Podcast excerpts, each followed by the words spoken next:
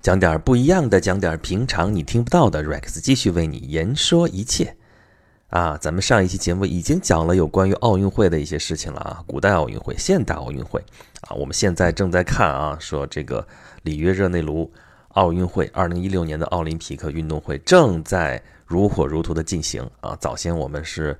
觉得这奥运会多么不靠谱，说你这是不是里约奥运会了？是里约大冒险。但不管怎么冒险不冒险，这个真正开起来之后，大家热情还是很高涨的啊。这个反正是，尤其你看中国这边啊，有些人还在算啊，多少块金牌，多少块金牌。第一天没金牌啊，但另外一批人说没金牌，没金牌了，反正你也少不了。你这国家又是有自信了嘛，这个多一块少一块的也都无所谓啊。看那些运动员。都是为国争光，努力拼搏了，拼搏了也就好了。拿不拿金牌其实也都还好。哎，可惜啊，这个体育运动并不是 Rex 的长项啊，我就不在这儿班门弄斧了啊。咱们主要是讲人文历史的事情，那么咱们还是讲讲跟这个东道国啊，这次奥运会的东道国就是巴西，跟它有关的一些事情。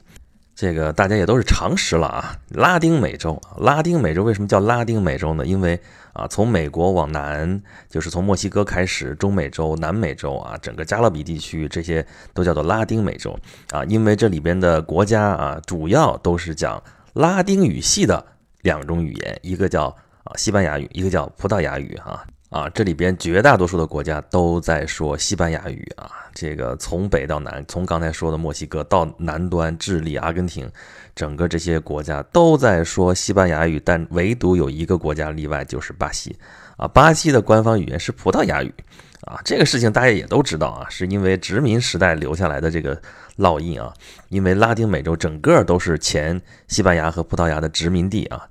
当然，你要跟我非要较真儿说啊，那个也不是说拉丁美洲都是讲西班牙语和葡萄牙语，也有讲别的语言啊。那你说对对对对啊，那个比如说那个南美洲东北角那儿不有三块小地儿，对吧？就那么点小国，当然相对于南美洲那么大的一个呃面积来说啊，就是小小的三块嘛，啊，就是圭亚那、苏里南、法属圭亚那。对吧？这块地方因为原来是被那个荷兰、英国、法国给抢去了啊，所以那个地方是属于荷兰殖民地、英国殖民地、法国殖民地。那他就不说西班牙语，也不说葡萄牙语嘛，对吧？主要官方语言，那你那很小嘛，对吧？主要的这个区域，它是讲西班牙语和葡萄牙语的，因为他们从前都是西班牙和葡萄牙的殖民地。那么巴西就是葡萄牙在海外最大的一块殖民地啊。巴西的国土面积是八百五十多万平方公里。你想想，我们中国是九百六十万平方公里，这仅比它小个一百多万，真的是已经很大很大了啊！国土全世界来排的话，能排到第五啊！俄罗斯、加拿大、中国、美国后边就是巴西了。这么大个国家，在南美大陆上几乎占了一半的土地，而且跟南美的其他的国家啊，除了厄瓜多尔和智利以外，跟其他所有南美大陆上的国家全都接壤。啊，这真的是相当于是你咬那个面包皮儿，啊，那个皮儿去了之后，中间那个瓤 就是巴西啊，啊，但是有一个问题，不知道大家想过没有啊？就是为什么整个这个南美大陆上啊，就拉丁美洲这个地方，只有巴西这么一大块地方是说葡语的呢？我们剩为什么剩下地方都说西班牙语？那就是说之前都是西班牙的殖民地，为什么只有这一块巴西这块是葡萄牙的殖民地呢？啊，再引申一点，大家有没有想过，就是？呃，再往东边这边就是东方这边啊，非洲啊，亚洲这边，好像西班牙的这个影响力就差好多好多啊。在东方这边，好像葡萄牙的影响力更大一些，对吧？我们的澳门在一五几年大明朝的时候啊，就呃被那个葡萄牙人给殖民。为什么是葡萄牙不是西班牙呢？啊，在东方这边，在东南亚这边，好像只有菲律宾是曾经是被西班牙殖民过。除此之外，其他所有地方，西班牙的这个存在感好像都比较弱，这是为什么呢？怎么感觉他们就像商量好了似的？哎，他们还真的就是商量好了的。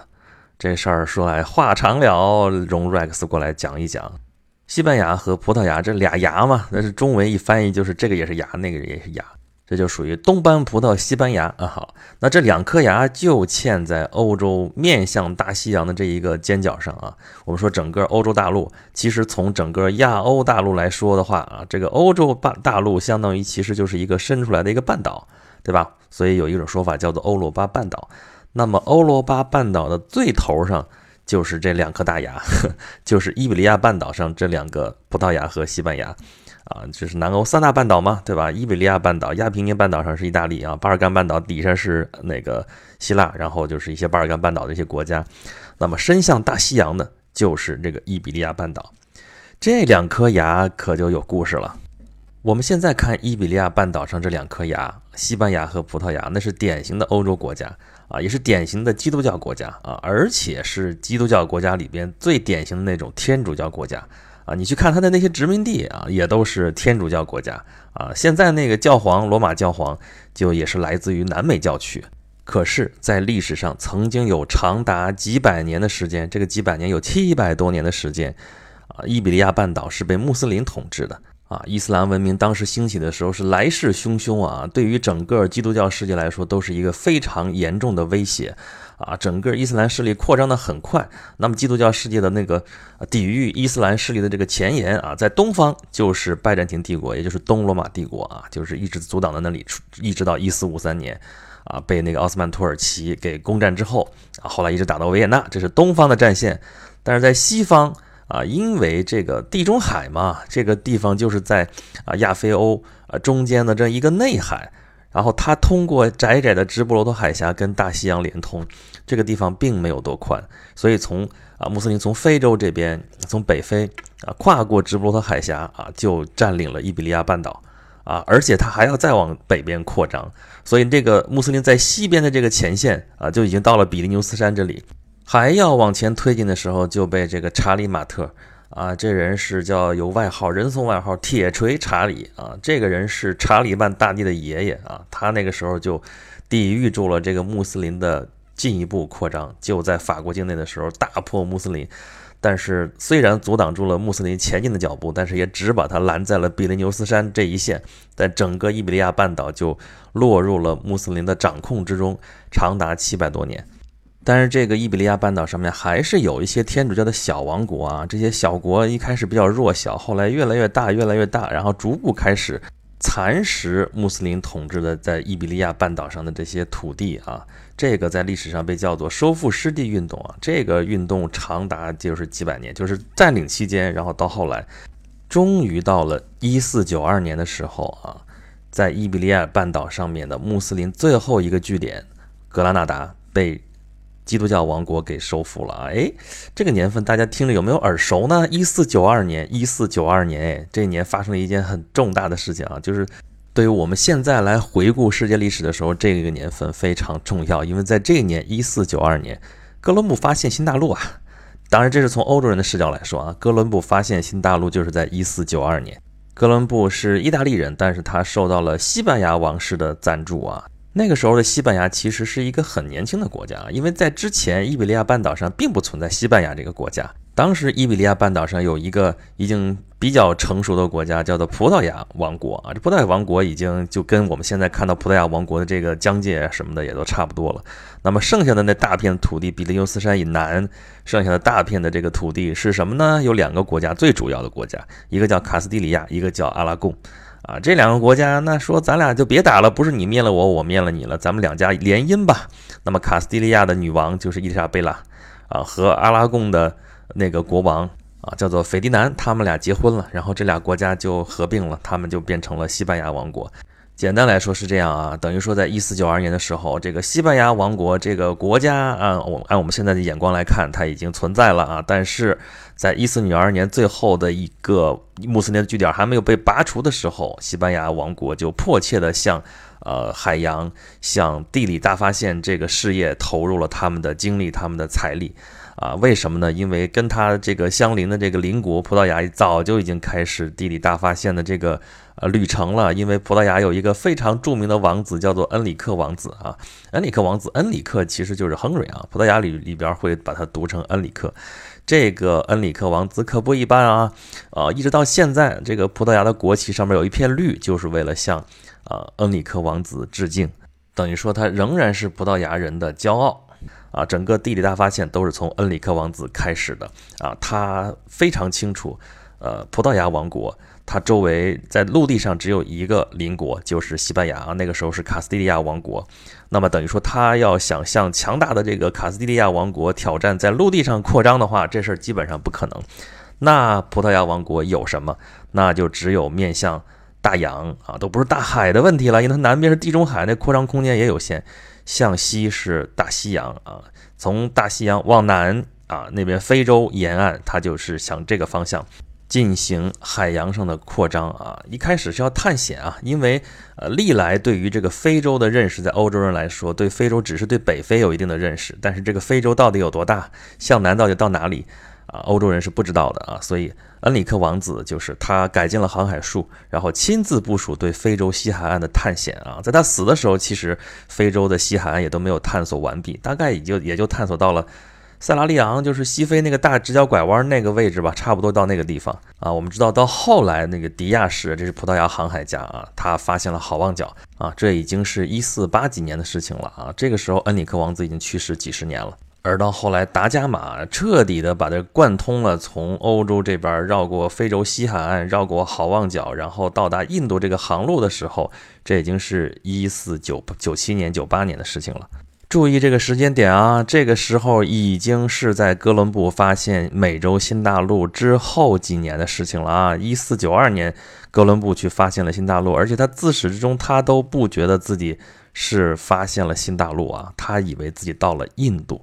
印度啊，印度啊，为什么欧洲人心心念念的就是印度呢？因为在他们的呃历史记载、他们的传统当中认为。印度就是一个很遥远、很遥远的国度啊，就是他们的祖祖辈辈到达过的恨不得最远的地方。而印度那地方代表着财富，代表着金钱，代表着啊这些东西。但是在穆斯林势力兴起之后，这个道路就被阻隔了啊。我们原来说丝绸之路，但是穆斯林势力起来之后啊，尤其是这个土耳其人兴起之后，这个到印度这边的传统的这个通路就被啊穆斯林势力和啊威尼斯商人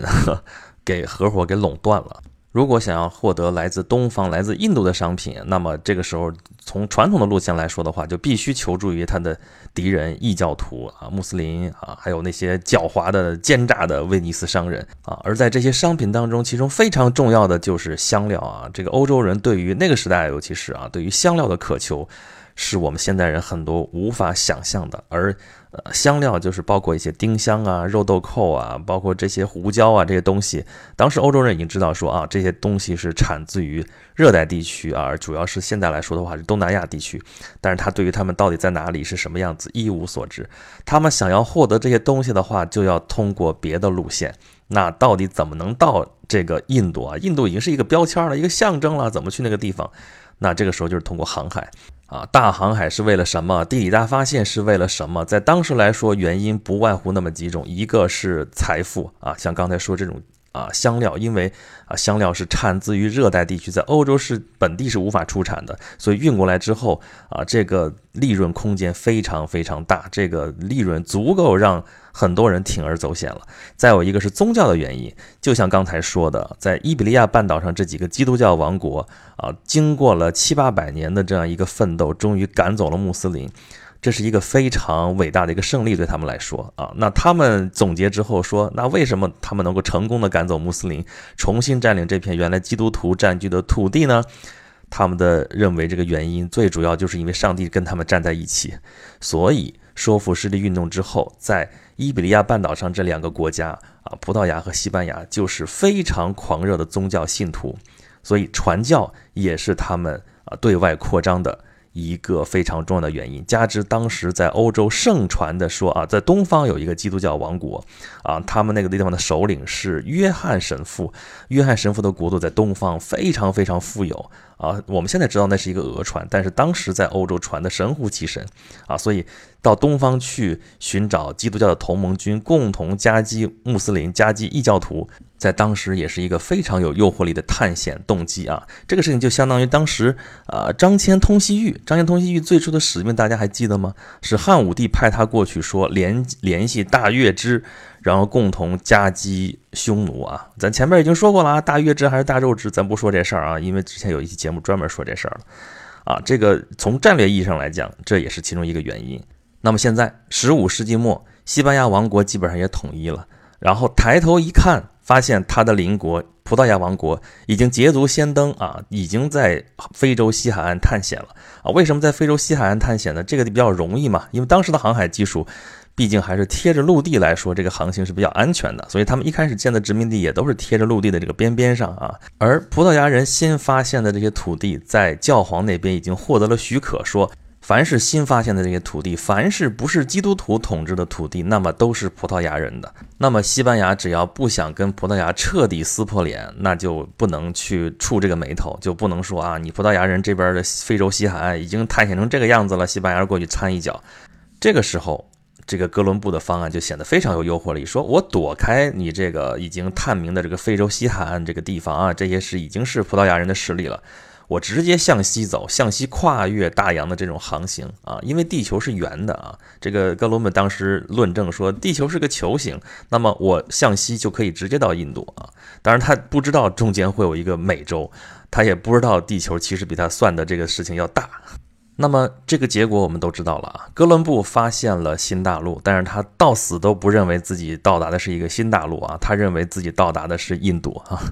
那甭管怎么说，反正是西班牙就迫不及待地宣布说，哥伦布发现的地方就归西班牙所有。而这个时候的教皇已经不是之前那个教皇了啊，这个新任的教皇也宣布说啊，这哥伦布探索的这个地方和他即将探索到的地方都归西班牙管。那葡萄牙不干啊！这之前已经说了，这全世界都是我的啊，就没有发现的这些地方呢，都是那个葡萄牙的领地。现在西班牙终于来掺了一脚，那这事儿那不就扯上了吗？啊，对吧？剑拔弩张的时候，那教皇就出来调停了，说啊，这话是我前面也说过啊，你前面要发现的地方都是归葡萄牙有，啊，这个哥伦布你发现地方，这对这话也是我说的啊，你新发现的这地方是归西班牙所有。那咱坐下来商量商量吧，都是天主教的好兄弟啊，是吧？你看，咱们都是一起并肩作战啊，赶跑了那个伊比利亚半岛上的穆斯林，好不容易立国啊，对吧？而且大家都对天主那么的虔诚，你们都出去都是为了传教嘛。他他可不说说带来的经济利益怎么怎么着的啊，当然这也有啊，那都是为了传教，都是上帝的好子民，你们没必要剑拔弩张，闹成这个样子。咱们俩坐下来谈一谈。划分一下势力范围不就好了吗？对吧？咱们分清楚那边，你往那边去，你往那边去，啊，所以说教皇就做了一个调停人的这个角色，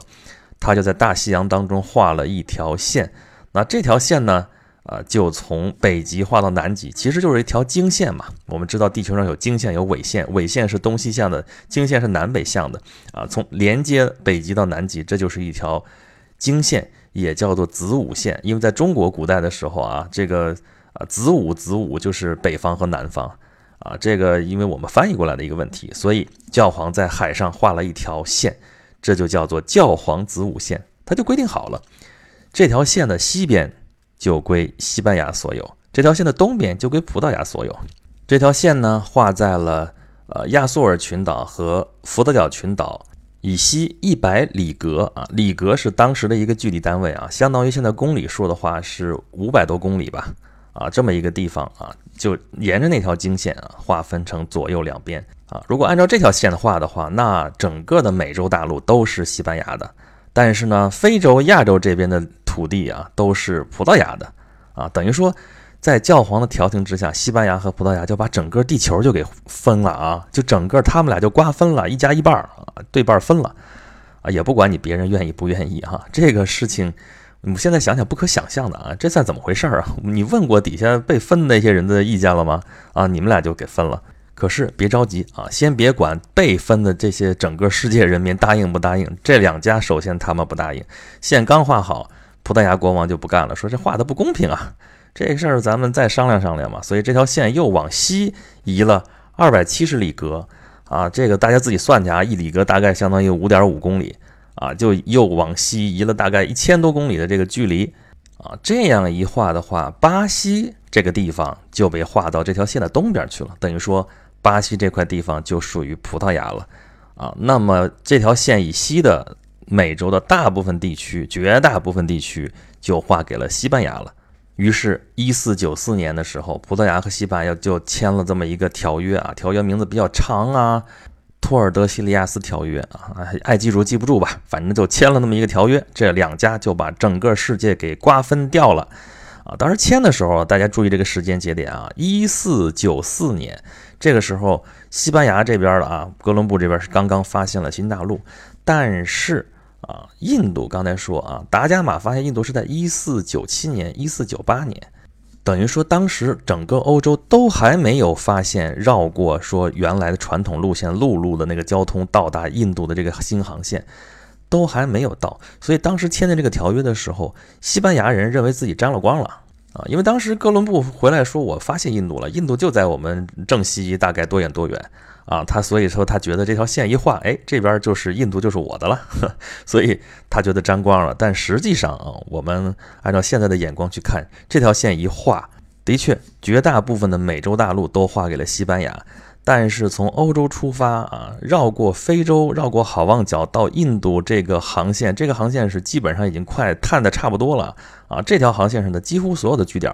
都是属于葡萄牙的啊，所以说葡萄牙其实沾了大光了。但这条约签的有没有漏洞啊？大家发现了没有啊？就是说这一条线画，说东边西边这一分，那地球是圆的呀。咱前面说地球是个球体，这边画好了，那头呢？啊，按理说这经线啊，从南极到北极，你要真是说一加一半的话，那就延伸过去呗，到对面那条经线啊过去，然后画过来，是吧？那叫这样，基本上是在太平洋的某一个一条经线上面。哎，但你那个时候的那个对地球的认识，那个时候的测绘水平，这里边可就开始扯皮了啊！所以这个条约虽然大家都很认真啊，西班牙和葡萄牙都很认真在履行这个事儿，但是后来还是发现需要调整啊。矛盾焦点就出在一五一九年的时候，就是这个麦哲伦开始航海了啊。等到他的团队回来，一五二二年啊，我们知道是麦哲伦本人他并没有完成他的那个环球航行啊，他自己死在了。菲律宾，哎，啊，咱们教科书上写的很笼统啊，说麦哲伦因为陷入了当地的部族之间的仇杀啊，所以死在了那个地方。什么部族仇杀？还不就是因为他来了？他来了之后说：“你们都信天主吧？你看我多牛多牛，然后你们信我，我来保护你们。”那为了显示我们确实厉害，就是拉着这帮跟他的这些小新任的这些小弟过去挑战别的部族，然后在这个部落仇杀当中就被打死了。其实就是这么一件事儿。但是这里面有一个问题，就是菲律宾这个地方到底归谁啊？还有菲律宾附近香料群岛啊，就是摩鹿加群岛啊，就是咱们前面说了嘛，欧洲人去发现新大陆，他为什么他为什么要去搞大航海啊？就是很重要的一个原因，就是要去获取香料，因为香料在欧洲非常非常值钱啊。比如说在原产地可能是成本价一块钱，卖到欧洲要卖一百块钱，这么大的暴利啊！你就算路上消耗掉再多啊。呃，就说这个麦哲伦航海，最后救回来一条小船，小船这人就剩下二十几个人了那么大一个船队，当然他们船队的规模不，你不能跟郑和比。但是原来出去的时候，那个损耗了那么多的船，损失了那么多的人，连麦哲伦本人都死了。但是他带回的船上有那么几百袋子的丁香，所以整个航海他航行三年的成本全部 cover 掉了。而且还有的盈余啊，所以这就是香料的一个利润啊，这暴利啊，绝对的暴利。那么东南亚这边香料群岛归谁？菲律宾归谁？按照之前画的那条线，按照在西半球画的这条那个教皇子午线啊，就是后来确定下来那条线，如果延伸到太平洋那边去的话，啊，这个香料群岛和菲律宾应该都是属于葡萄牙这边的。但是两家又同意坐下来谈，说好吧，咱再商量商量啊。线虽然是这么画，但是呢，菲律宾既然已经占了，那就是你的了，就是西班牙的了啊。但是这个香料群岛，这就是归葡萄牙的啊。咱在这个香料群岛向东多少多少度啊，这个地方再画一条线啊，咱把这个在地球再瓜分一下。哎，但是咱们已经说了啊，这你就两家一厢情愿嘛，你把地球就画了，你问过别人吗？啊，咱就不说。啊，你划分到这些殖民地上这些人民怎么怎么样？全世界其他人民怎么怎么说？就欧洲列强也不答应啊！啊，是因为葡萄牙和西班牙起步比较早啊，所以他们占了先机，他们就开始搞这些划分世界的这个什么什么事情啊。但是欧洲其他国家一旦缓过劲儿来之后，也开始大航海的时候，他们的优势就没有那么明显了啊。我们知道啊，大航海早期是葡萄牙和西班牙的世界，但是很快他们衰落下去。啊，世界就开始变得不一样了。但是因为教皇子午线的存在啊，后来西班牙和葡萄牙的这个殖民地分布确实还是按照这个子午线的划分来这么大致分布的啊，就是这两个条约一签，对吧？在美洲大陆上，基本上除了巴西之外，剩下的这个美洲大陆都是西班牙的啊。我们现在看到说不是西班牙语区的啊，不是拉丁美洲的地方，北美洲那都是英国、法国后来从西班牙手里抢过来的啊，好也那是后来的事情了啊。但是在东方这边，基本上你就看不到西班牙的一些存在啊。东方这边除了这个菲律宾之外，其他剩下地方你看到的啊，这两个牙 出现的地方，基本上就是葡萄牙。啊，包括我们的澳门，包括啊战国时代的日本，当时跟啊欧洲人贸易啊，主要也都是葡萄牙人啊。典型的就是当时铁炮啊，其实就是火绳枪，也是从葡萄牙人那儿学到的，然后大量装备日本战国时代的那些部队啊。后来日本侵略朝鲜的时候呢，部队主要的装备其中就是这个铁炮啊，就是火绳枪。好吧，总结一下，今天咱们讲的是欧洲人所谓地理大发现，也就是。大航海时代最开端的时候，西班牙人和葡萄牙人划分全世界的一件事情。这件事情现在想来好像不可思议啊，但是这其实日后欧洲列强瓜分地球都是这么瓜分的，只不过这次瓜分的尤其疯狂，两家就把全世界给分了。而这个事件对于后世的这个影响啊，其中有一件就是在美洲啊，就是造成了现在拉丁美洲的这样一个呃西语区和葡语区的这样一个划分，这样一个格局啊。啊，有关于大航海，当然可以聊的话题实在是太多了，还想听吗？如果还想听的话，欢迎到我的微信公众号“轩辕十四工作室”来留言告诉我一声啊，咱们到时候考虑考虑哦。好吧，今天节目就到这里了，再见喽。